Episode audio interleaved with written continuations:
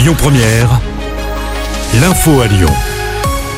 Bonjour Christophe et bonjour à tous. Pas de panique, ce matin un exercice de sécurité civile est prévu dans l'usine de Croix-Luisé à Villeurbanne, une usine qui assure la production d'eau potable pour une partie des habitants de la métropole. Si vous êtes dans le secteur ce matin, vous allez recevoir un SMS d'alerte sur votre téléphone. Il s'agit d'un exercice, il est inutile de joindre les secours. Soulagement dans l'agglomération lyonnaise, le jeune homme de 25 ans qui avait disparu hier à Saint-Cyr au Mont-d'Or a été retrouvé sain et sauf. Un appel à témoins avait été lancé par la gendarmerie du Rhône. Dans le reste de l'actualité, l'adolescente de 12 ans qui a menacé sa prof d'anglais avec un couteau hier matin à Rennes a été hospitalisée après un examen psychiatrique. La collégienne est dangereuse pour elle-même, c'est ce que précise le procureur. Et puis le coup d'envoi ce soir du spectacle à la basilique de Fourvière, c'est la troisième édition du festival La Région des Lumières.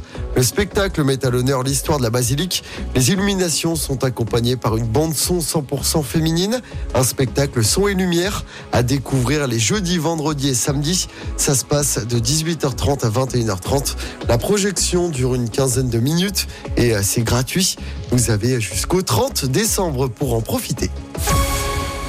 En football, l'OL féminin se rapproche des quarts de finale de la Ligue des Champions après sa belle victoire 3-1 hier soir face aux Norvégiennes de Brann. L'OL prend la tête de son groupe après trois journées. Chez les hommes, le PSG dans la douleur accède au huitième de finale de la Ligue des Champions. Le PSG qui a fait un partout hier soir sur la pelouse du Borussia Dortmund en Allemagne. Paris termine deuxième de son groupe. Le tirage au sort des huitièmes de finale se déroule lundi. Et puis, soyez vifs si vous voulez voir l'équipe de France au groupe Ava Stadium. La billetterie pour le match amical contre l'Allemagne ouvre tout à l'heure à 11h. Rendez-vous sur le site de la Fédération française de foot. Le match se jouera le samedi 23 mars. Et puis du basket à suivre ce soir. L'Asvel reçoit les Grecs du Panathinaikos en Euroleague.